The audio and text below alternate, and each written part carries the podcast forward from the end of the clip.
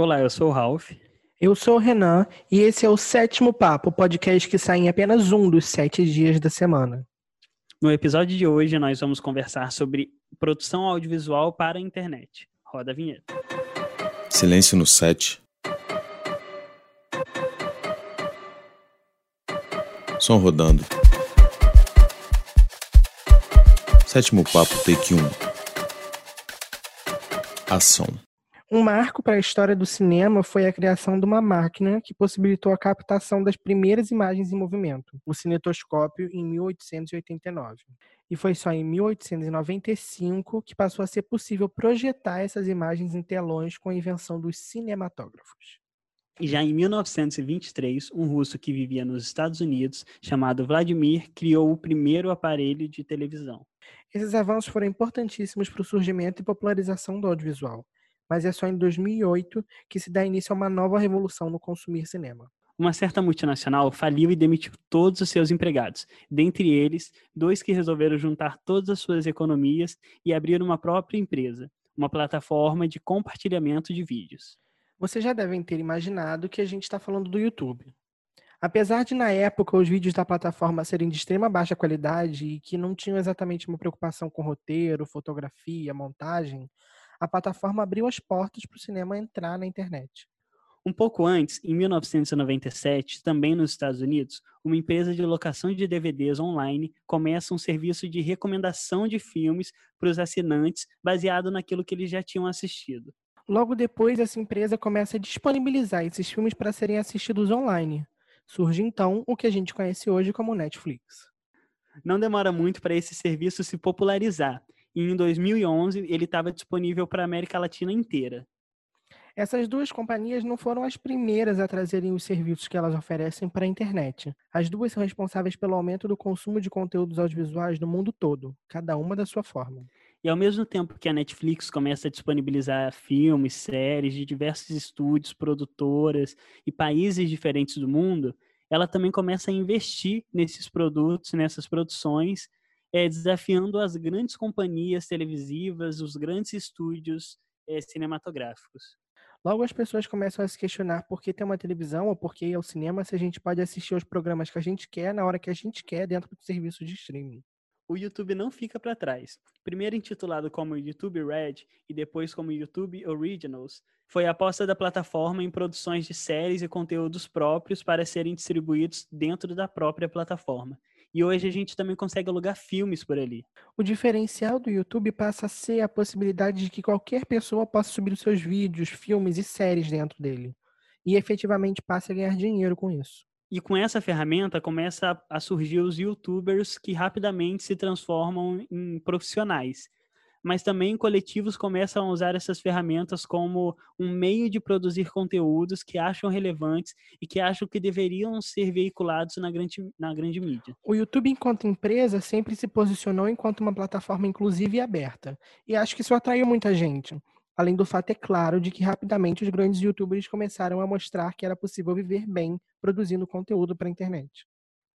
E o sucesso dessas pessoas fez com que as grandes emissoras também começassem a incorporar nas suas programações tanto essas pessoas, né, essas personalidades, é, como também os conteúdos que ela, elas produziam para a plataforma. Se não pode contra eles, junte-se a eles.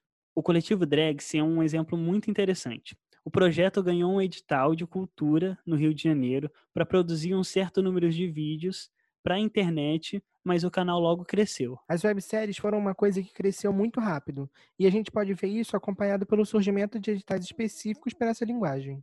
E a potência dessa linguagem que a gente está falando é o alcance, é o valor baixo na distribuição e também o fato de que qualquer um pode fazer. E desse modo, muita gente vem fazendo, como é o caso do canal Plá, que é um coletivo da Baixada Fluminense que produz conteúdo para a internet. A gente falou sobre a série deles aqui no nosso primeiro episódio sobre Cineclube. A série foi um sucesso e eles foram parar no programa da Fátima Bernardes falando sobre o trampo deles. O José Alçânia é do canal Plá, ele é o fundador do projeto, também diretor do Longa no Flow, que foi lançado no ano passado pelo coletivo e está aqui hoje para conversar com a gente. Se chamar o Alçani, a gente vai para as nossas indicações.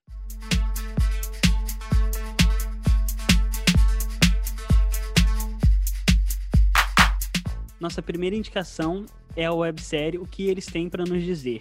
É uma websérie do coletivo Reconsidere, que eles passaram alguns países da América Latina filmando é, experiências e diálogos e entrevistas em algumas escolas que eles consideram interessantes é, no que diz respeito ao ensino não convencional é, com crianças. O interessante dessa websérie, do projeto todo do Reconsidere, é, é, que eles têm todo o material bruto já gravado, eles já fizeram um filme com, com o projeto, e os episódios da websérie eles estão sendo lançados conforme eles conseguem juntar pessoas em coletivo mesmo para editar. É, no início desse ano, 2020, a gente fez parte de um dos mutirões que eles fizeram e é muito interessante ver a construção audiovisual sendo feita de uma nova forma e sendo feita para a internet, né? Foi muito, foi um, um processo muito legal de se viver. E aí na contramão a gente tem uma grande produção que é o Laertes, que é um, um, filme sobre a vida do, da cartunista Laerte. E é uma produção da Netflix brasileira, né? Isso é bem interessante. E que tá fora do, da ordem das séries, que a gente já começa a ver, né, há algum tempo, séries da Netflix é, brasileiras sendo produzidas, mas esse é um, é um documentário, né, um, uma coisa interessante também.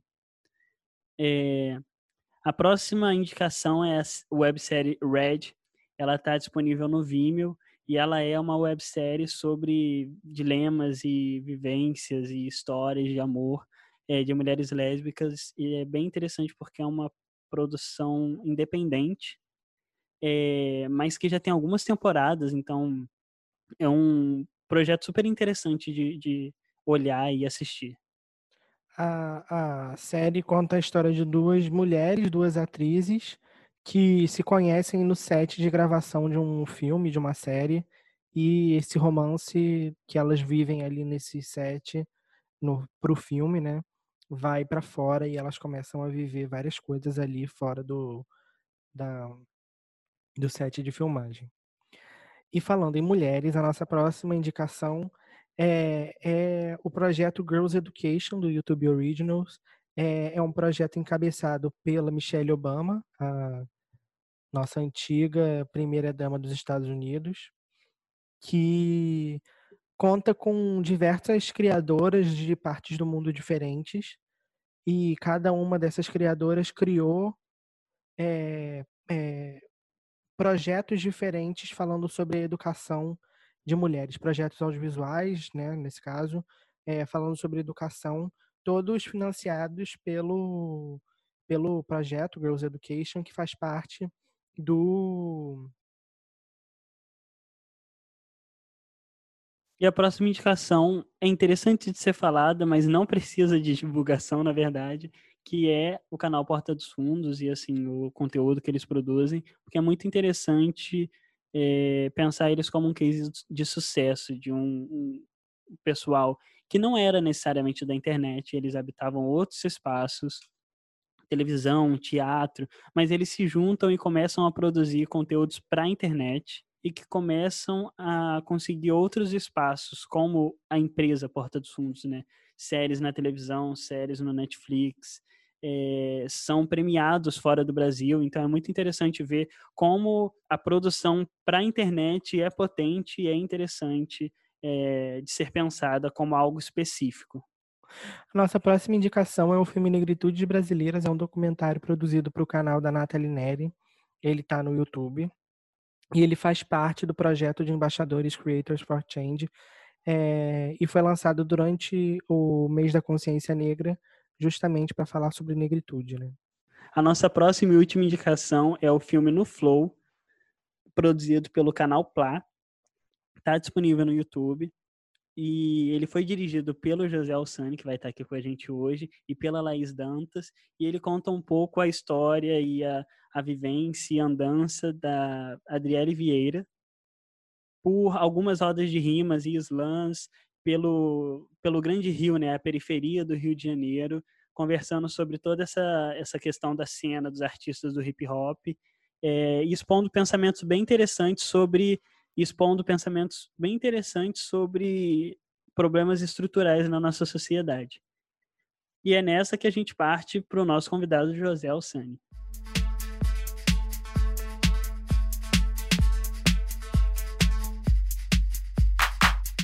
Agora vamos receber José Alsani, que é jornalista, produtor, diretor, baixadense e fundador do canal Plá. Pode entrar, Alsani. Olá, pessoal, tudo bem? Tudo bem, amigo. Um prazer te receber aqui. Para quem não sabe, a gente conhece o Alsani já há algum tempo, acho que vai fazer cinco anos aí. É, a gente é amigo já de longa data. E mas tem gente que está aqui ouvindo o podcast que ainda não conhece você, Alsani. Então, Fala pro, pro pessoal quem é você, de onde você é, com o que, que você trabalha. Então, eu me defino mais como um comunicador, né? É, eu me formei né, em ensino técnico e produção cultural no ensino médio, né? Eu tenho 30 anos, 31 anos hoje, então há 15 anos eu trabalho já com produção cultural. E nos últimos cinco anos eu tenho mais me dedicado a atividades audiovisuais, né? Eu tenho um projeto chamado Canal Plá, e através desse projeto eu comecei a fazer produção audiovisual autoral, né? E aí foi o meu contato maior com, com o cinema, com a produção audiovisual. E também, é, há 10 anos, eu trabalho na comunicação da União Brasileira de Compositores. Então, há 10 anos eu também trabalho com comunicação institucional, né? Produzindo conteúdo para rede social, para website, revista e etc, né? para várias mídias. O audiovisual, ele é, uma, é uma, um ramo, assim, que você pode trabalhar com mil e uma coisas dentro do audiovisual, né? Você falou um pouquinho que você é da produção, a gente também é da produção. Como é que você começou, como é que começou esse seu relacionamento com o cinema, com o, essa linguagem audiovisual? Então, é, vem desde criança, no sentido de eu ser uma criança que gostava muito de televisão, né, de consumir é, produto da TV, né, de ver todas as novelas, eu assistia todos os canais, então eu era bem viciado em televisão, né.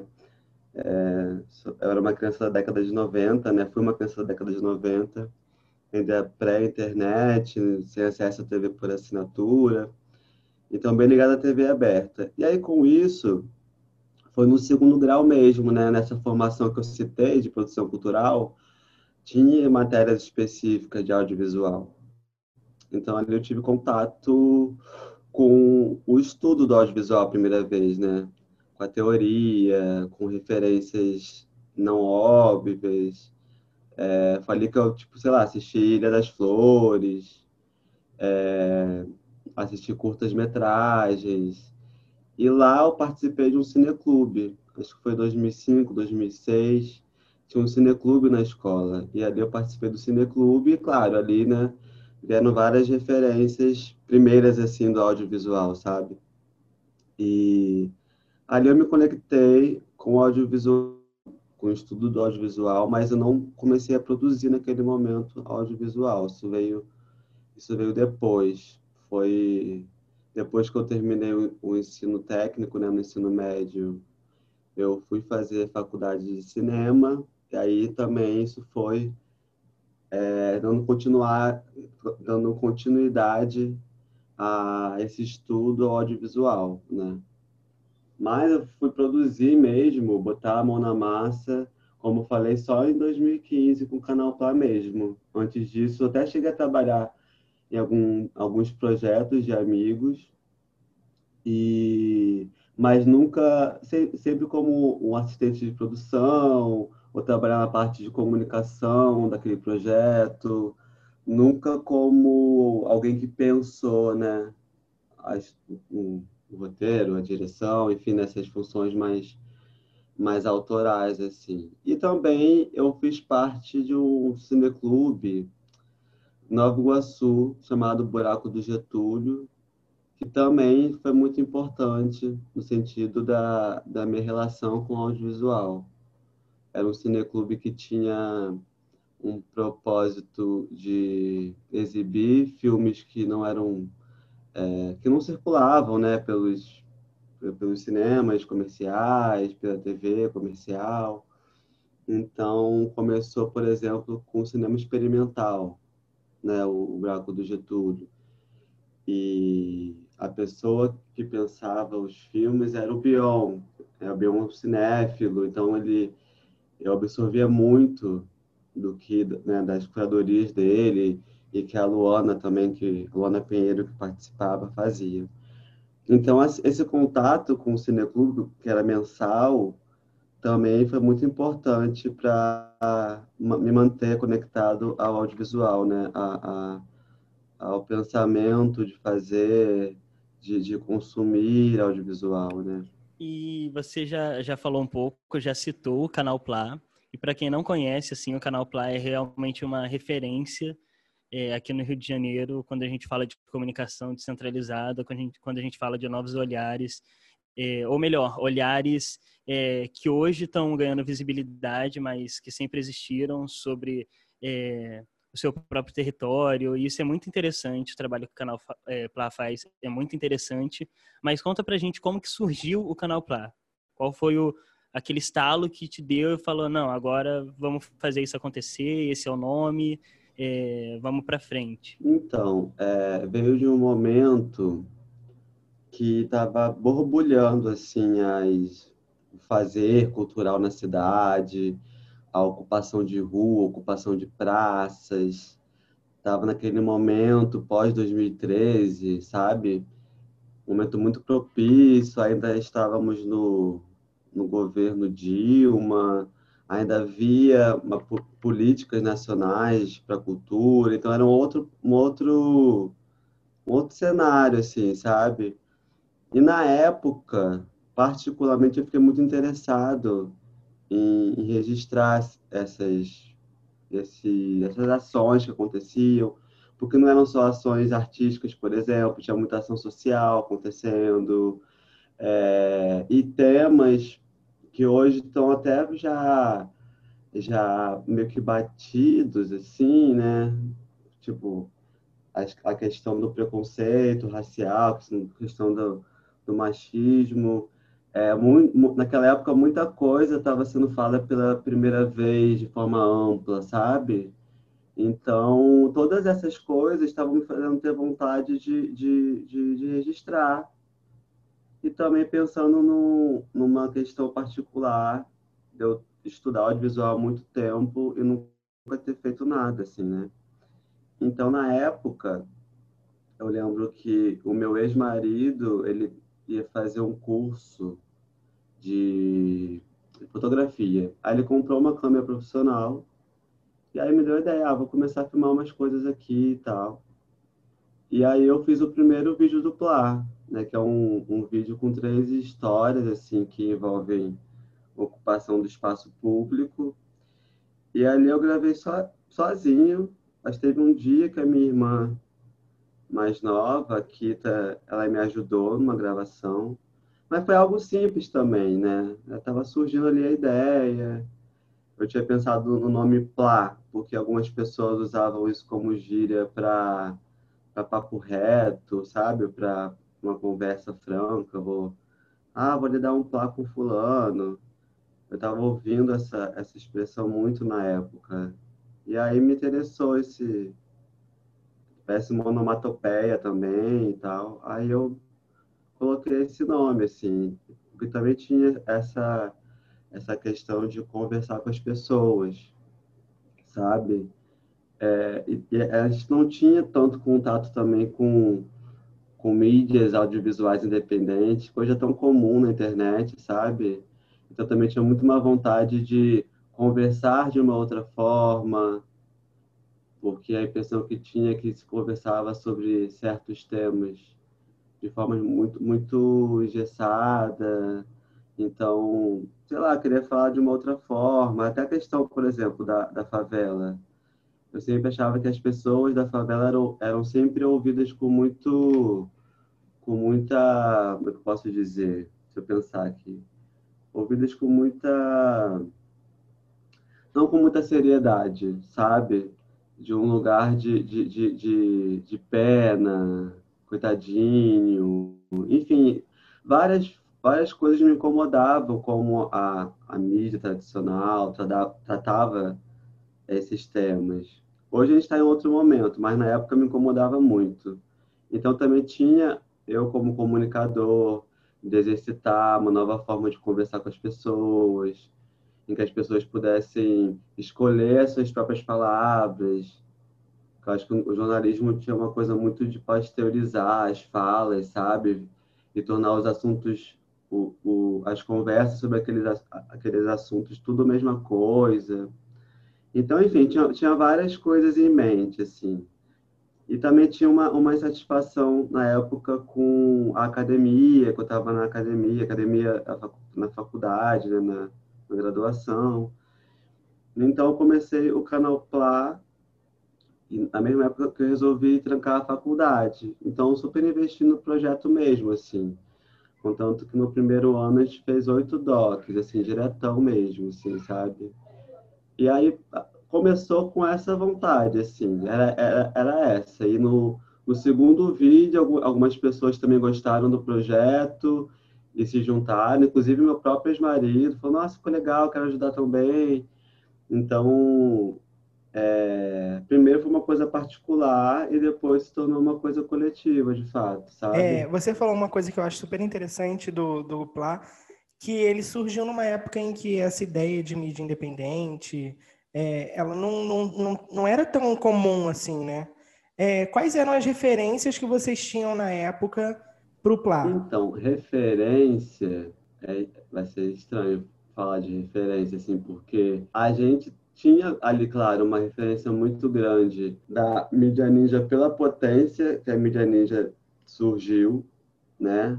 Potência no sentido de, de se comunicar com muita gente, de relevância, é, de toda uma narrativa na época política que a, a, mídia ninja, a mídia ninja começou a se contrapor, sabe? Então, assim, tinha essa referência, mas também, por exemplo, eu, eu pensava muito em, em reality show, por exemplo, sabe? Na hora de filmar, na hora de registrar as coisas. Então, sempre tentava, eu ficava no exercício de não fakear muitas coisas, sabe? De tentar extrair as coisas da maneira mais natural possível. Hoje eu não faço mais isso, mas na época eu, eu tinha essa essa ah, eu queria eu queria exercitar isso mesmo assim tentar extrair as formas de, de, de, de, de, a, a, a realidade assim no caso eu faço documentários então tentar extrair a realidade de uma forma bem mais natural possível porque na época me cansava assistir é, coisas que, que eram muito pasteurizadas, assim, até, até, já usei essa palavra, mas essa, é, essa era a sensação mesmo.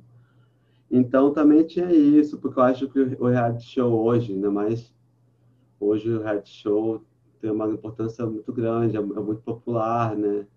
Até a Fazenda, que não era tão popular, se tornou popular, sabe?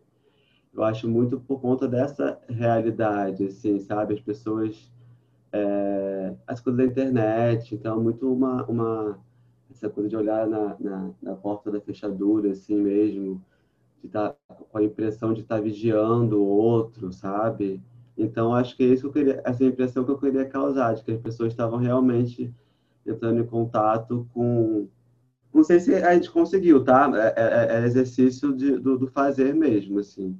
Então a referência era mais essa, não tinha uma referência de documentário, assim, que eu tinha tem referências do que a gente assiste na vida, assim, né? De, no geral, mas não tinha referências específicas, sabe, assim, diretamente, não. Agora, falando mais dos projetos que o Canal Plá já, já realizou, assim, né?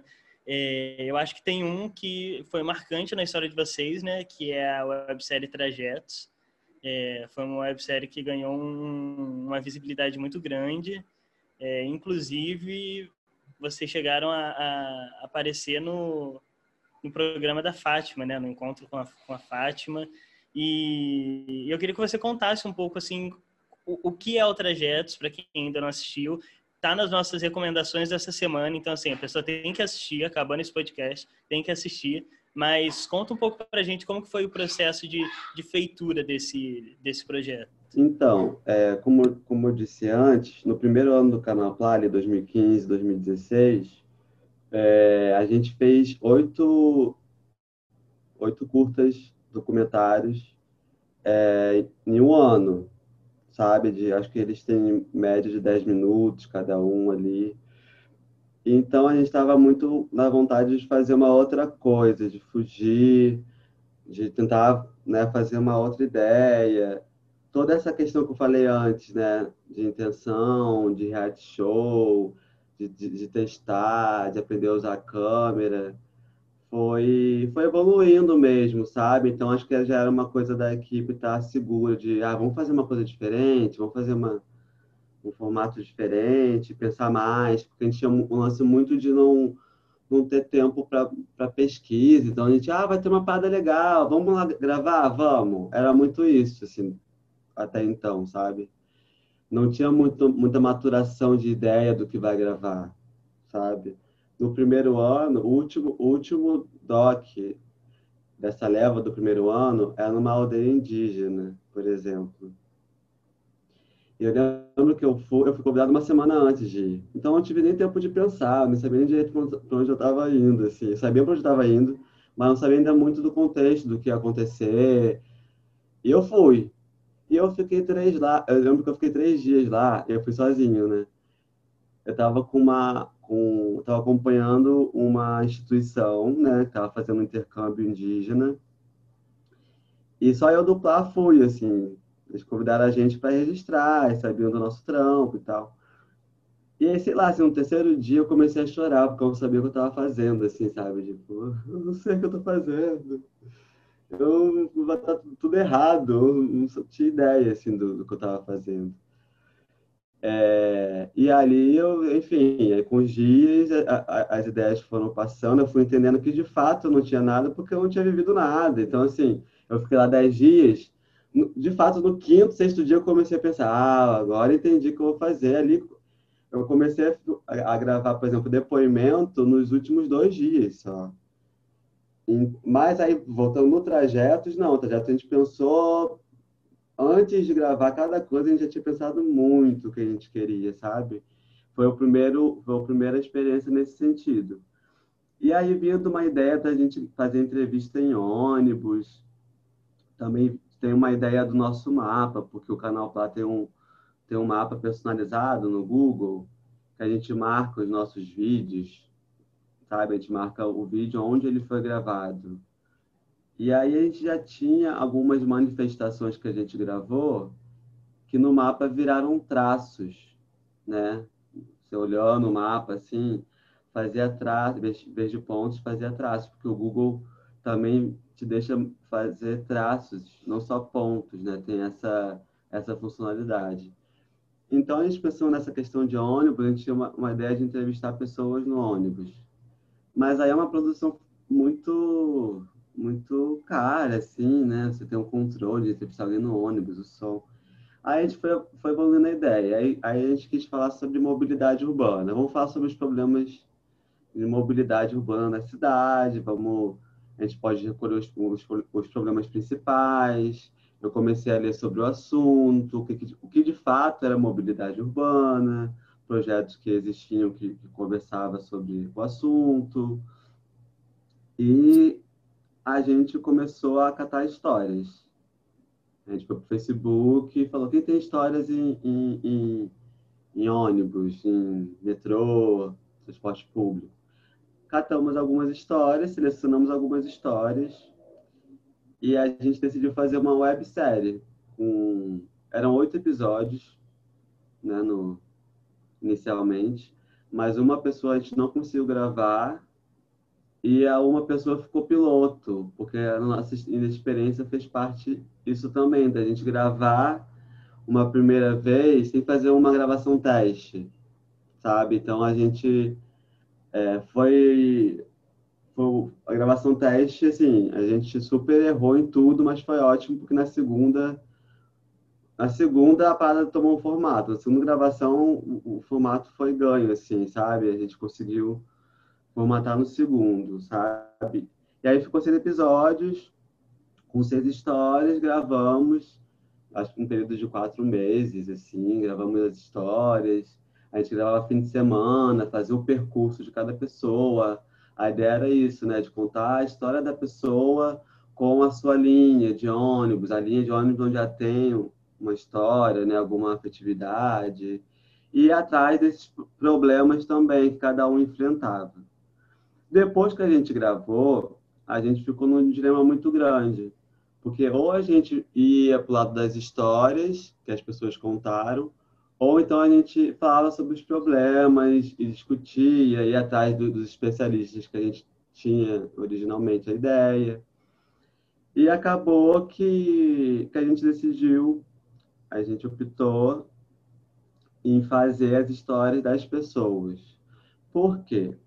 Porque a gente achou que esse assunto não cabia muito ao projeto. Talvez coubesse para as mídias tradicionais mesmo, sabe? Ou uma mídia é, especializada, mesmo é, uma, uma mídia alternativa, mas que tivesse esse tema como causa, né? E a gente não tinha como segurar essa causa da mobilidade urbana como um todo e propor uma solução. A gente não tinha braço para isso. E contar a história também é uma função do cinema. Né? Acho que o cinema é isso. A gente conta histórias que podem também causar mudanças sociais, né? As novelas, por exemplo, aqui no Brasil tem muito essa, não sei se tem ainda essa função tão forte, mas é, já teve uma função muito forte em relação à, à educação, à conscientização das coisas, sabe? E a gente, sei lá, a gente encontrou, topou com umas frases também muito contraditórias. Tem um episódio, que é o primeiro episódio, que é da Laís, que inclusive trabalha com a gente hoje, que ela fala que ônibus cheio é inspirador para ela. Daí a gente falou, caraca, será que a gente colocar isso, a gente vai estar tá falando, vai estar tá falando, vai estar tá romantizando os problemas, sabe? Tem até um pessoal que, ah, a gente não pode romantizar deslocamento, tem toda uma, uma preocupação com isso, sabe? Mas no final das contas, o que ficou mesmo das histórias, do que as pessoas absorveram do projeto, foi uma identificação mesmo, sabe? Tanto com os problemas que as pessoas passam no, no transporte público, que, que na série também aparecem de, de uma forma né, secundária, mas também aparece. Ou também seja porque todo mundo tem uma história no transporte público. Assim, eu lembro de algumas exibições, né? Geralmente exibições em cineclube se tem bate-papo depois. E algumas exibições o, o bate-papo demorava mais tempo do que o, o, o, o filme, sabe? Porque só para explicar também a, a, a, é uma websérie de seis episódios, mas também tem uma versão filme com mais mais cenas, as seis histórias juntas, né? Porque eu acho que tem isso, as pessoas, elas vivem no transporte público, é, faz parte da vida das pessoas, acho que é isso que a gente queria demonstrar. E por isso mesmo que, que precisa melhorar, sabe? E aí isso chegou no, no, pesquisador do programa da Fátima Bernardes, assim, o nosso material de alguma forma chegou nele. A gente na época que lançou, a gente fez um trabalho minimamente legal assim de imprensa, sabe? É, tipo, em alguns lugares, então acho que isso cria também, né? né? A pessoa pesquisar sobre o tema acaba encontrando mais fácil também, né? O seu, seu material. não sei como, mas chegou até ele. O programa, o tema do programa era, era, era esse. E aí chamaram a gente para ir lá e também teve essa oportunidade, né? De, de mostrar, de fizeram um compiladinho de todas as histórias, um VT, ficou tão legal, assim. E me senti até no arquivo confidencial, que eu não sabia que tinha VT. Achei que só ia falar, aí cheguei lá, roda VT. Aí eu falei, meu Deus, tem um VT. Mas era o, Tinha um vídeo de uma mãe, de uma irmã. É. Alçane, gosto tanto de você. É. E tem essa coisa do, do, do programa matinal. O José foi uma pessoa que pensou no nas histórias, né? Foi pra rua, o problema das pessoas. Esse cara é muito bacana, tem toda essa coisa né? de, de, de, de, sei lá, né? De, de dar uma, um sentido emocional para as coisas, assim, né? Engraçado. É, mas foi muito legal, pô. A gente conseguiu é, ter uma visibilidade, assim, pô, muito legal você conseguir exibir uma coisa que você que você fez na, na TV aberta, foi incrível, né? É muito interessante isso que você falou, né? De como que é, é, dá para ver meio que a evolução, né? Da forma de você pensar enquanto uma pessoa que faz documentário é, pelos vídeos do Plá, né? E aí a gente chega no No Flow, que foi o último lançamento de vocês, que é um longa, é, que é um trampo para encarar, né, um documentário longa, é, e dá para ver mesmo assim, até colocando esses dois projetos um do lado do outro, a evolução da forma de pensar, da forma de fazer. E a gente já conversou um pouco sobre o No Flow e eu sei que foi um processo árduo, né, de pesquisa e de transformação da ideia. Conta pra gente um pouquinho o que é o No Flow, como é que foi todo esse processo. É, o No Flow foi bem, foi bem trabalhoso mesmo, em vários sentidos, assim. Foi bem no sentido de é, ah, tu quer fazer, quer fazer audiovisual?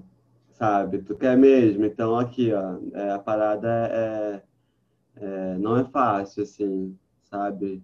E você também encarar o audiovisual enquanto arte, sabe? Porque vocês fazem audiovisual também e a gente acaba ficando o audiovisual às vezes ele parece um evento, né, que a gente está produzindo, que tem essas demandas, tem que chegar não sei o quê, mas ele também exige uma inspiração, é, improvisação, né? Então tem essa essa essa mistura. E o no flow ele foi em todos os sentidos uma uma, uma prova. Assim, primeiro porque foi a partir de um edital, né? Do Favela Criativa que existiu, né? Acho que existe ainda, mas está parado, enfim. Né? É outro podcast a gente conversa. Mas é, foi do edital a gente se inscreveu já na ideia do trajeto. A gente escreveu ali um episódio, uma websérie de, de oito episódios sobre rodas de rima, né? Rodas culturais, batalhas de rima, né? É, sobre é, esses lugares, esses, esses eventos que tem essa disputa. Porque a gente, naquela leva de oito docs que eu tinha falado antes, um deles é a Batalha do Quanto. A gente, a gente filmou o nascimento de uma batalha lá em Nova Iguaçu.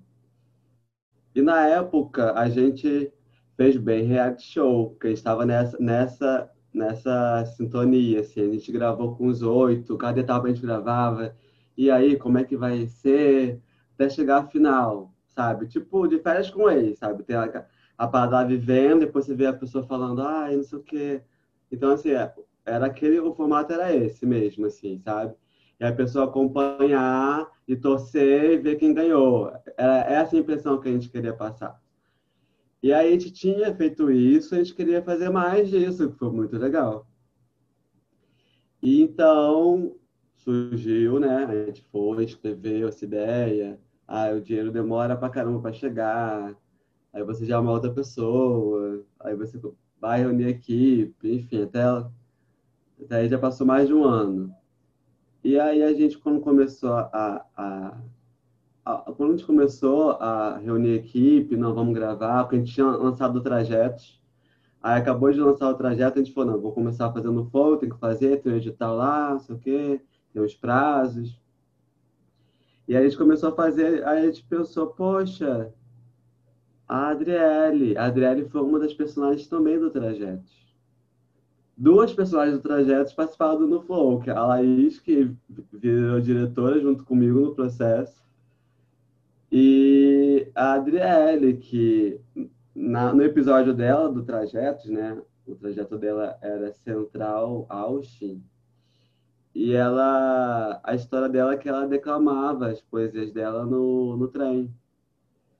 E a gente, inclusive, filmou isso. E a gente conheceu ela, né, pro trajeto. Ela não veio do Facebook. A gente conheceu ela no evento. Então, no, né, na, é legal citar na, na Barros Periféricos, que a gente conheceu ela. Ela é um evento lá, de, é um evento de cultura LGBT, QI, a mais. É... E a gente conheceu ela lá, declamando, enfim, aí a gente, pô, ela fala sobre transporte público na poesia dela. A gente foi conversar com ela e conheceu ela. E aí, no, no Flow, a gente falou, poxa, vamos chamar a Drica para fazer isso com a gente. Ela pode ser uma espécie de apresentadora, sabe? A Drica era super pilhadona, vai se apresentar com certeza, não sei o quê. Chamamos ela para a equipe, né? Ela não, era, não é personagem da equipe, ela vai ser uma espécie de apresentadora, vamos conversar, vamos pesquisar, sabe? Fazer junto, tal, tal, tal. Você vai ser o fio condutor dessa história. E a Drica é uma pessoa muito disposta, assim, ela pilha, sabe? Ela mesma vai ali acrescentando a ideia e tal. Vai topando, vai pedindo para fazer mais. Ela é muito pilhada. Então, é... o que aconteceu? Quando a gente começou a, a, a gravar, a gente não teve um processo de pesquisa prévia muito antes também.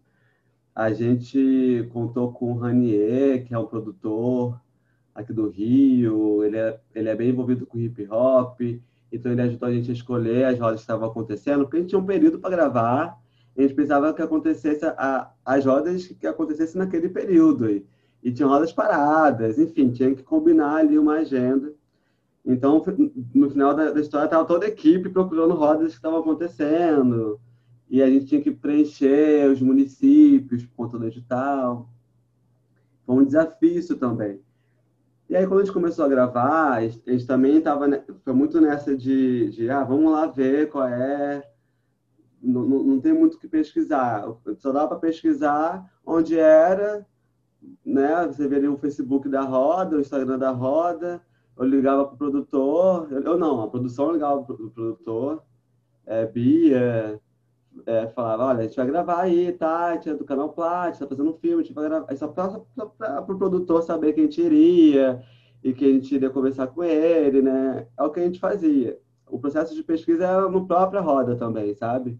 Então, foi bem desafiador, foi, foi muito... Para gravar, foi bem, foi bem louco, muito divertido. A gente pegava um Uber e, e, e ia para para Caxias, para Austin. É, foi bem foi bem divertido assim, o processo de gravação. E aí, depois que a gente gravou, a gente gravou o quê? A gente gravou a história das rodas com os produtores, a gente gravou com participantes, a gente gravou com público, com artistas que fazem intervenções, é, a gente gravou muita coisa, assim, porque o processo de pesquisa, como eu falei, foi durante a gravação. E aí, e, eu falava assim, gente, grava tudo. Eu, tipo, reality show, achando que eu era o Boninho, grava tudo, pode acontecer qualquer coisa, qualquer momento. Eu via a Laís descansando, ei, grava, não pode descansar. Eu lembro uma vez a Laís estava tomando uma açaí, tadinha, tipo, ah, tô, tô aqui, é, é, é, é. Tomando... e ela, tipo, diretor de fotografia, tipo, eu, não, grava, grava, o pessoal tá ali É uma, é uma menina muito foda, você tem que gravar isso. Tipo, nem entrou no filme, mas assim, tava numa pilha de gravar tudo. É, porque de fato estava muito inseguro sobre o que aquilo seria. Porque eu não estava dando para fazer o que a gente estava fazendo na Batalha do Kwanzaa, virou, já, já tinha enviado uma outra coisa. E aí tá, a gente gravou, beleza, e aí a gente ficou maturando um ano, assim, o material. A gente ficou super pensando, a Adriele tinha, tinha, tido uma performance muito, muito maravilhosa. Ela acabou se apresentando em todos os espaços, mesmo espaços que não tinha costume de microfone aberto. Ela pegou o microfone e fez a intervenção dela. Foram intervenções de fato emocionantes para quem esteve, no, no sabe, no, nos espaços. Ela se entregou muito como artista. Eu não a conhecia ainda muito, ela não era minha amiga. Então eu achava que ah, a Adriele é foda e, e assim foi foda e depois que eu fui saber que ela ainda estava no, no, no, processo de, de, começo, enquanto artista, que, a, que aquela entrega dela fazia não era comum para ela, fazia parte de um processo pessoal dela, o que ela declamava, a forma como ela declamava, ela falava muito sobre dor, sabe? Pessoal, expressão na, na, na, na poesia dela. Eram muito fortes as apresentações. Para a gente era normal, porque a gente conheceu a Adele assim. Depois que eu virei amigo dela, eu vi que aquilo ali não era, de fato, a, a não define a arte dela. Muito pelo contrário. A Adriele é muito mais para o humor, sabe? Ela é uma pessoa muito mais para o leve. Claro que ela tem uma consciência crítica, ela é maravilhosa nisso, mas ela é muito, sabe? Ela tem várias coisas. E na, no projeto, ela estava com uma intenção. Ela tomou o projeto para si, vou participar disso e eu vou falar o que eu quero. Ela falou o que ela tinha que falar naquele projeto e ela largou mão daquelas coisas que ela falou. Depois daquilo ali, ela parou de falar so, sobre aqueles assuntos daquela forma, assim, sabe?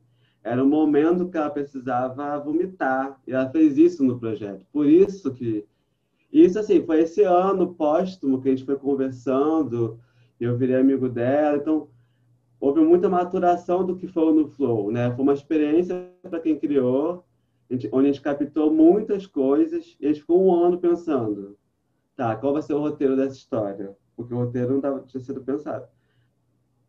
E aí, então, a gente falou, tá, a Adriélia é o personagem principal dessa história. A gente bateu o martelo, a gente gravou com ela o, o essa parte. Então, ela, o único depoimento olhando para a câmera é o dela, no filme inteiro. Então, ela, é como se ela contasse a história do filme. O filme é. Esse é o formato do filme. Então, a gente gravou um ano depois essa. É, como é que fala? Não é uma, é cena, né? Enfim, esse, esse cenário, né? A gente gravou depois de um ano, onde ela conta a história do filme. E aí, depois mais um ano para editar, para assistir tudo, para separar, sabe? Um processo que é aí que, que, que... É engraçado, porque na hora de gravar, eu, eu, eu tive essa função diretor, sabe? Mas audiovisual é ter uma coisa de que o autor é o diretor. Eu não concordo muito sempre, assim. Então, o que aconteceu? Depois que a gente gravou, a Laís também no processo de criação póstuma, ela assumiu muito o filme para ela. ela. teve um olhar de, de criação muito forte sobre o roteiro, sobre a, as imagens que estavam sendo escolhidas. Eu, eu montei o filme a partir de tudo que ela escolheu, tudo que ela pensou, tanto de história quanto de, de, de, de imagem. O Eli, antes, também participou desse processo de, de seleção das imagens, que eram muito, muitas mesmo. E aí eu falei, vamos assinar isso junto. Eu não posso assinar isso sozinho, tipo, eu, José, porque esse filme não é mais meu. Acho que no final, eu acho que são três autores, sou eu, Adriele e, e, e Laís, assim, sabe? O pensamento do filme, o que ele ficou, sabe? Então, então o processo foi muito dessa forma, assim. A Adriele tomou esse protagonismo, foi um processo muito árduo de, de escolha de imagens, de, de, de, de, lidar com, com, a, com a dor, porque o rap ele tem isso, né? As pessoas né? É, é, estão ali vivendo é, é uma realidade periférica de muita luta. A gente também filmou slams, a gente decidiu também fazer com slams, então a gente gravou três slams. E os slams, que a poesia, então, é mais ainda, é só porrada, né? Porrada, porrada, porrada. Porrada no sentido positivo, assim, no sentido de, de acordar, de, de, de, de, de mostrar a realidade na nossa cara, assim. Então, assim, decupar o filme era um processo muito doloroso, assim, sabe? Assim, você ouvir com aquelas palavras e, e, você ouvir uma, duas, três, quatro, cinco, seis. Então, foi um processo bem doloroso para todo mundo. Até Adriele, que já, já queria largar aquelas histórias e tinha que reviver porque tinha que terminar o filme sabe? Então foi muito doloroso nesse sentido. E, e, foi isso, assim. É, teve esse desafio, mas no final a gente gostou muito do resultado. Quando o filme acabou, assim, ah, não, acabou, é isso, terminou, vamos lançar. A gente fez uma exibição muito maneira no Cineclube Mate Congu. A gente ficou muito, muito feliz com o resultado do filme, porque é, a gente conseguiu o que a gente queria no sentido de, de, constru, de construir uma história que permeasse toda, todas as rodas, sabe? Porque a gente abriu mão de fazer uma websérie, de fazer um filme para a internet, né? Ele foi pensado para a internet. Por exemplo, o Trajetos Filme, a gente pensou para exibição física.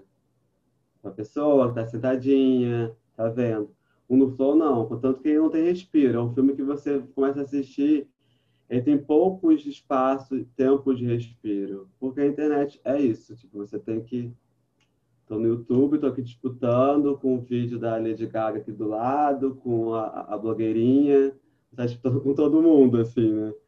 Então, você, é, ele foi pensado nesse sentido, mas a gente aboliu a ideia de ser uma websérie como foi o Trajetos, foi uma escolha que se deu porque não havia um formato. A, a, a, gente não tinha controle das rodas, como a gente tinha controle das pessoas no trajeto, né?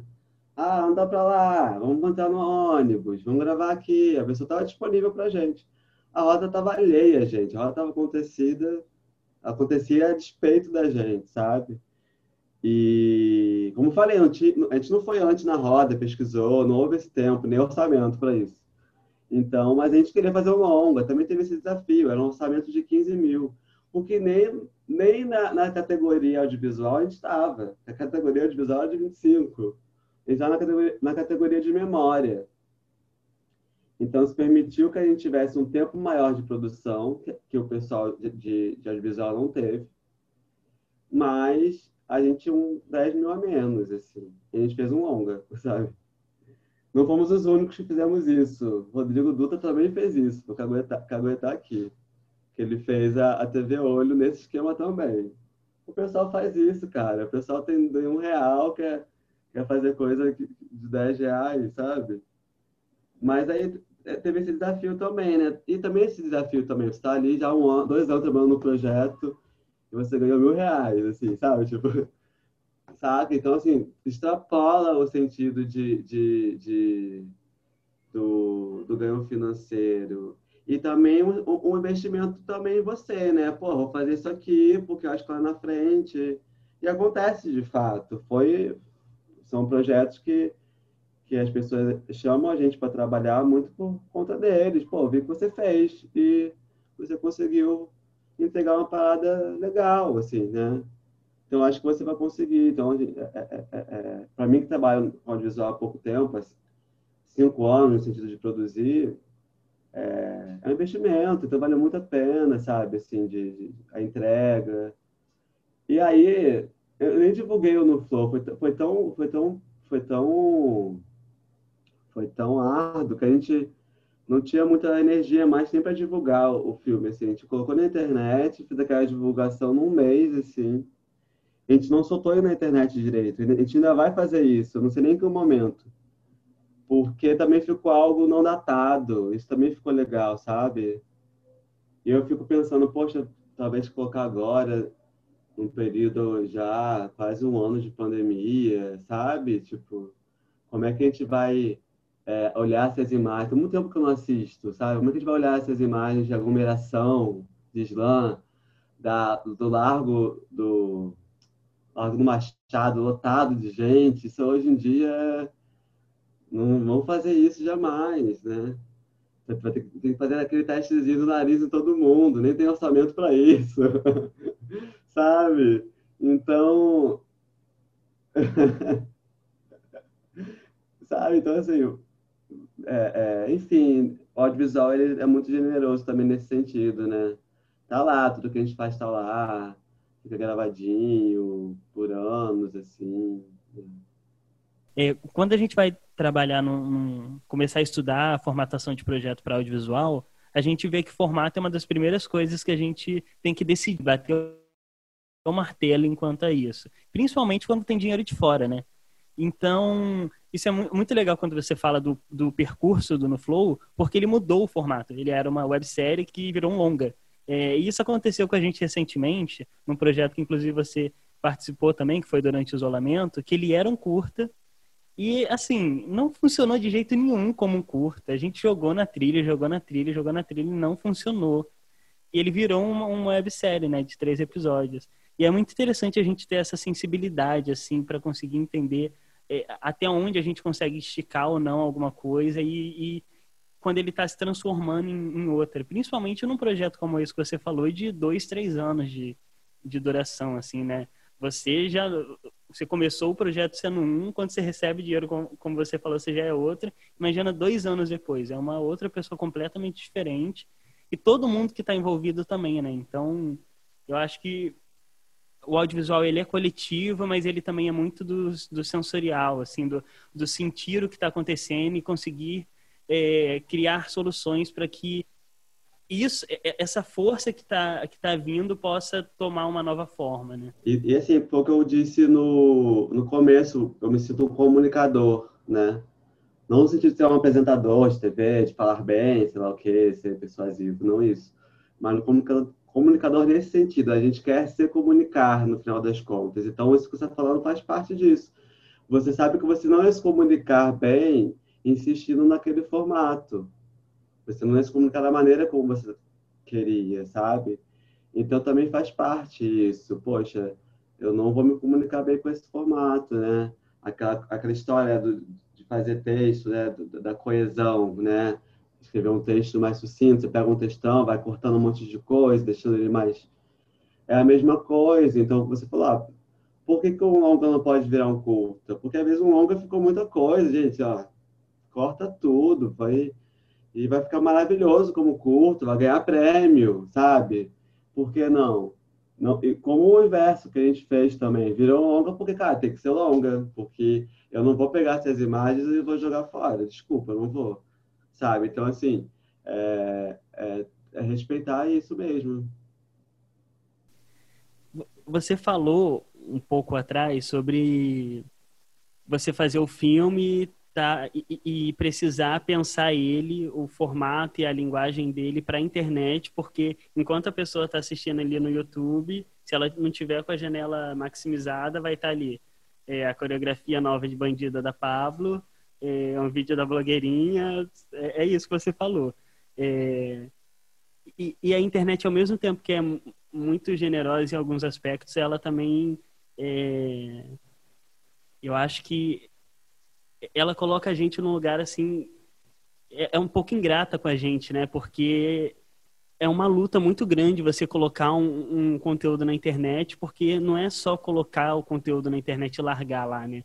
A gente tem um, um falso discurso democrático de que a internet está aí para todo mundo, que quem quiser é só chegar. Então, se você colocou um produto, um projeto seu na internet, pronto, o mundo vai ver o seu projeto e não é assim que acontece, né? Muitas vezes a gente acaba conseguindo alcançar só aquelas pessoas que a gente sempre consegue alcançar. É, ou às vezes nem isso, né? Se a gente pensar na cultura feita na Baixada Fluminense, por exemplo, um buraco do Getúlio, pega a gente que está voltando do trabalho para sentar ali e assistir um filme. A internet não vai fazer isso, né? Você precisa ter um direcionamento muito forte, você precisa pensar nos seus, nas suas estratégias para lançar alguma coisa na internet. É, e isso muitas vezes é um esforço que a gente tem que não necessariamente é recompensado, porque você pode ter uma, uma, um planejamento muito legal e não dá certo, né? Porque a internet também é muito volátil. Então acontece uma coisa hoje que pode desestabilizar tudo que você já fez ali. Vocês esbarraram com esses problemas, assim, você esbarrou com esse problema enquanto um criador de conteúdo para a internet, uma pessoa que faz cinema para a internet com um canal Sim. Claro? Acho que no começo a gente tinha expectativas, né? Tinha trabalhos mais focado para a promoção no, no, conteúdo, até investimento em mídia, né, em impulsionamentos. Mas com o tempo a gente foi vendo que não era essa vibe, entendeu? Não era isso o objetivo. Se a gente ficasse correndo atrás de views, a gente poderia descaracterizar o projeto sabe? Então a gente tinha essa essa essa escolha. Porque lá no comecinho também tinha uma coisa minha de, de, de conversar com a linguagem youtuber, que logo a gente, quando virou coletivamente, isso já se perdeu. Então, é, a gente decidiu que não, ah, vamos, vamos fazer diferente. Em vez de pensar filme para festival, que é o mais comum, Vamos pensar filme para internet, que a gente faz, já lança logo, vê se gostou, que não gostou, dialoga mais com o tempo presente, né? Porque o filme também dialoga, mas assim, é, é mais. Não, você consegue refletir um ano, uma época, assim, né? O vídeo da internet você consegue de, definir aquele dia, aquela semana, sabe? Então é muito mais veloz. Eu queria essa velocidade, tanto que eu falei para vocês, tenho uma referência muito mais de TV, de assistir, sabe? De ter essa, essa comunicação de massa. Isso me interessa bastante. É, como é que você pode fazer um conteúdo de qualidade para interessar muitas pessoas? É o desafio de todo mundo, né? É, mas isso foge a gente. É, tipo, eu sou, sou, eu sou produtor do conteúdo, assim, sabe? Eu não posso também ficar me exigindo que eu também seja um bom marqueteiro, que eu também seja um bom distribuidor, que eu também seja, sabe? Eu falei, José, peraí, calma aí. sabe? Porque muita gente bota na internet e, e cara, de se comunicar com, muita gente, e depois tem que viabilizar. Tá dando certo, vou investir, beleza. E não é o nosso caso, né? Os views de dar certo, já, já, já investir. A gente estava afim do, do que estava era o conteúdo, né? Não era atingir um número, era ir atrás do conteúdo que para cada um fizesse que fizesse sentido para cada um. Então, a gente já no segundo momento a gente já falou, não, ah, dane os views, vamos. Porque, tipo assim, o trajeto, se você for lá ver, não tem muitos views. Mas passou na Globo. Então, assim, tipo, não, não é que passou na Globo o projeto inteiro, mas assim, né, um, uns trechos já foi ali editado, e, mas as im imagens passaram na Globo. Então, assim, né, você fica ali pensando, eu poderia ter alcançado 100 mil com trajetos no YouTube e não ter alcançado os milhões lá naquele, naquele momento, o programa de TV vai para o Brasil inteiro. Então, assim, é, são escolhas. E se a gente não tivesse, talvez, pensado no conteúdo, a gente não atingisse alguns lugares que a gente atingiu, chamar a atenção de pessoas que a gente conseguiu chamar, que a gente conseguiu pelo conteúdo. Até vocês mesmos talvez tenham chamado a gente aqui, tenham me chamado né, para conversar aqui com vocês hoje, por conta do conteúdo, não porque a gente atingiu é, é, é, milhares de pessoas, sabe? Acho que varia muito isso. Então, acho que você tem que, que fazer aquilo. É trabalho, né? É o trabalho, é a sua autoria, tem que fazer sentido para você. Porque talvez a gente pudesse ter falado, ah, vamos fazer coisa. Mais... Vamos aqui envolver humor, ver, fazer umas fórmulas para tentar se comunicar mais fácil. E aí talvez a gente nem existisse mais sabe? Mesmo alcançando, você vê, por exemplo, a Jute Jute, já está parada aí acho que um ano, talvez. A pessoa desse tempo está fazendo outras coisas. Já teve milhões e milhões e milhões de views que levaram ela para outro lugar, mas que levou ela para outros lugares, acho que foi também o conteúdo dela, né? Como ela faz o conteúdo dela, como ela pensa o conteúdo dela, como ela se comunica. Então, acho que o view é a consequência. Mas pensando na, na problemática de fato, né, que você falou, é, não na, na, no, na, nossa perspectiva, nos nossos objetivos, eu acho que deveria sim, acho que a gente tem que falar sobre a democratização da mídia, dos meios de comunicação, que são super concentrados. É, eu não sou um estudioso do tema, mas eu acho que a solução está aí, entendeu? Da gente ter espaço, sabe? Ah, eu tive lá, eu, eu, compilei lá o meu, o meu filme de meia hora em três minutos na Fátima Bernardes. E aí eu consegui lá mostrar para um monte de gente meu trabalho. É, a gente também teve uma experiência no, no, no Profissão Repórter, que foi mais ainda, sabe? Conteúdo no Globoplay, sabe? Umas coisas assim, então, tipo, edital. A Globo botasse ali, olha, olha, uma hora de noite não é a Globo, vai ser conteúdo aí que edital do governo vai selecionar, como é, assim, né? qualquer edital, né? qualquer escolha. E aí eu não, e vai ter programação e passar um monte de, de filmes independentes, uma, um processo democrático, com participação, como é, como é, como é selecionado nossos projetos nos editais. Às vezes a gente leva, às vezes a gente não leva, mas amigos levam, a gente fica feliz porque amigos levaram, porque está vendo que está sendo que está sendo um negócio que está atingindo quem realmente deve atingir. Então, se isso for feito, a gente está pensando no conteúdo, a gente vai lá, olha, Globo, tenho um conteúdo legal, eu posso ficar aí no seu espaço? Ah, pode sim, que a gente tem que uma cota reservada. Eu acho que o seu conteúdo atende, atende aqui às diretrizes definidas e beleza. Então, assim, não precisa do produtor, da Fátima, achar legal, encaixar num tema sensível? Então, assim, a gente tem que discutir isso, sabe? Porque é justo, é democrático, é isso, né? No, tá na Constituição, a gente tem que deixar as coisas como devem ser. Então, esse assunto ele é, é o que vai resolver. A nossa, é, também em relação a dinheiro, porque se tem lá o editalzinho que o nosso conteúdo vai passar na Globo, o dinheiro vai ser também, né? Olha, nós vamos ganhar tanto, vai atingir milhões de pessoas, tem o comercial, da Sadia, sei lá o quê, sabe? Então, assim, é pô, eu acho, eu acho o, o, o, ideal, assim, sabe? Por colocar o nosso conteúdo para todo mundo e não ficar só concentrado na mão de poucos, sabe? Ah, mas é que tá falando, ah, mas tem internet.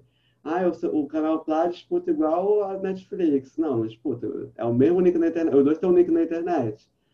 Mas existe toda uma questão de anúncios que você, enfim, investimentos, né? enfim, não é fácil. Assim, a gente tem até uma é, e isso até queria até fazer um paralelo com a questão do direito autoral, né? Que muita gente acha que, olha só, meu meu conteúdo está liberado, né? Creative Commons, assim, tá tudo liberado. Pode, a gente tende a achar que vai ser proliferado só porque você não está exigindo direitos autorais. E não, o que vai fazer as pessoas assistirem ou não, você forma como você fez o marketing. Ou se o seu produto está bom ou não está, ou está se comunicando ou não está. Então, é uma falsa impressão de que só por estar disponível vai ser disseminado. E não é bem assim, sabe? É, você é, tá, tem, tem o mesmo ali, tem a mesma possibilidade de armazenamento. É só isso, sabe? Exatamente. E, e assim, o, o cinema está meio que, principalmente nesse tempo de pandemia, né? É, sala de cinema ficou fechada durante muito tempo. Creio eu que daqui a pouco vai fechar de novo durante um tempo. E aí, acho que ontem ou antes de ontem, enquanto a gente está gravando o podcast, né, não enquanto vocês estão ouvindo, mas a Warner é, definiu que todos os filmes dela de 2021 vão ser lançados em sala de cinema e na internet ao mesmo tempo.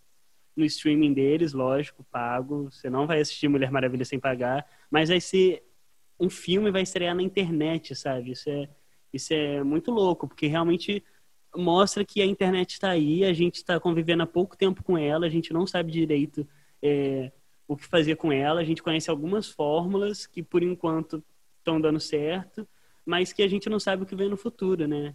Eu, particularmente, nunca imaginei um filme da Mulher Maravilha sendo é, estreado na internet. Sim.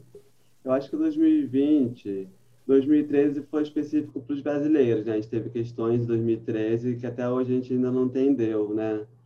Eu acho que 2020 vai ser um pouco isso. A gente vai ficar aí alguns 10, 15 anos pensando o que, que foi aquilo, por que, que a gente se adaptou, é, sabe?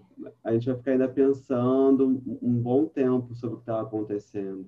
A gente teve muito festival esse ano que teve para estreia virtual, sabe? Isso já, é, nunca. Pô, isso é óbvio, a gente podia estar fazendo isso, mas não, né, porque é o formato dos eventos, né, de como o patrocinador quer, a gente fica eu entendo, né, como, como as coisas são. Então, quando dá essa quebrada, a gente tem que improvisar e tem, e tem que viabilizar, tem que ter, a gente precisa comer, precisa acontecer, né, e, e, e, e muito evento que é um sucesso fisicamente foi um fracasso virtualmente mesmo tendo o mesmo mail, mesma possibilidade de marketing, sabe? É, tá todo mundo aprendendo ainda, ainda tá, tá, estamos engatinhando. E se a Warner fez isso, isso com certeza tem um motivo financeiro muito forte, sabe? Ela vai ficar esperando quanto tempo? Tem que receber o dinheiro que foi, que foi produzido. Né? Tudo bem que ela arrecada milhões e milhões, mas assim, tem que né, tem, tem custo, tem que fazer mais filme, tem que girar a roda, né? Então, assim, para estar tá fazendo isso, eu com certeza vai ganhar menos, eu não sei, não sei quem sou eu para dizer, mas eu acho que vai, que vai, eu não sou estudioso, mas eu, pela minha percepção, talvez ganhe bem menos, né, do que ganharia com, o cinema, né? Porque o, o cinema no Brasil, pelo menos, ele é bem elitizado, tem pouquíssimas salas de cinema, mas a internet também, né? Quem é que tem os gigas, a quantidade de gigas necessários por mês para conseguir ver aquele filme? Ou acesso a uma banda larga legal, sabe? A gente ainda tem esse, essa dificuldade aqui no, no, no, Brasil. Então, talvez a Mulher Maravilha vá atingir as mesmas pessoas e eles vão ganhar menos só, no final das contas, sabe? É, talvez muita gente que não, que não, que não vai ver no, no... não vai no cinema, mesmo que esteja na, na metrópole, já vai assistir no stream, ah, tá aqui disponível.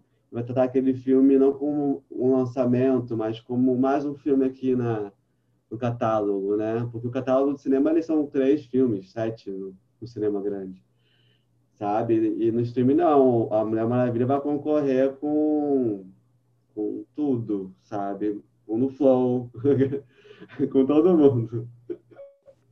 Então tem, é isso, né? É, eu acho que esse assunto para mim é, é, é, tudo, porque a minha linha de pesquisa toda é em cima do YouTube. E é muito doido, porque quando é, eu comecei a pensar, vou falar sobre o YouTube dentro da academia, foi quando eu conheci o canal Plá, foi logo no início da faculdade. E eu achei aquilo maravilhoso, né? Porque eu tava naquela loucura de, meu Deus, a internet é o novo futuro, enfim. É...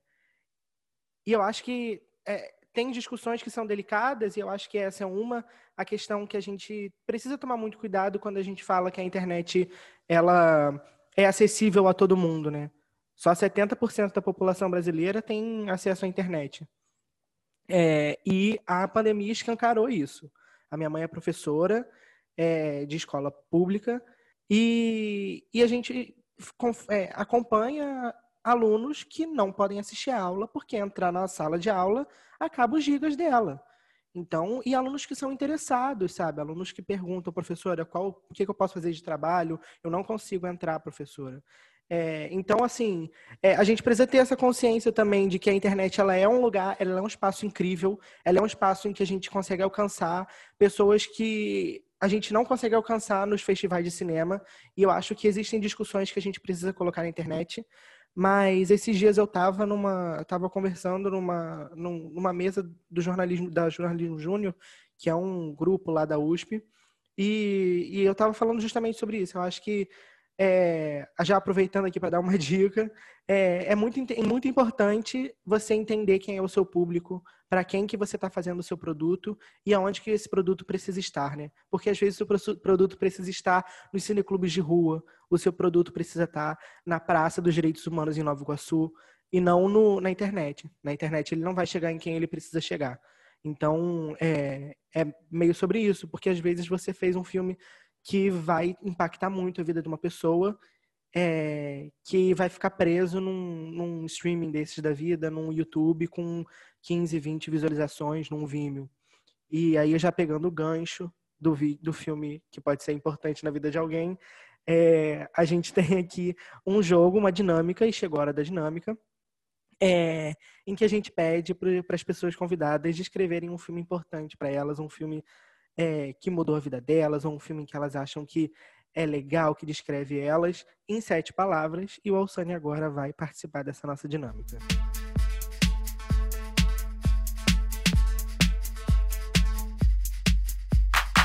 Então, eu pensei. Eu pensei, são, são sete palavras, né? Não é óbvio com, com o que a gente conversou aqui, o filme, já vou falar isso. Eu vou dizer, não é um documentário, não vai nessa linha, não vai errar.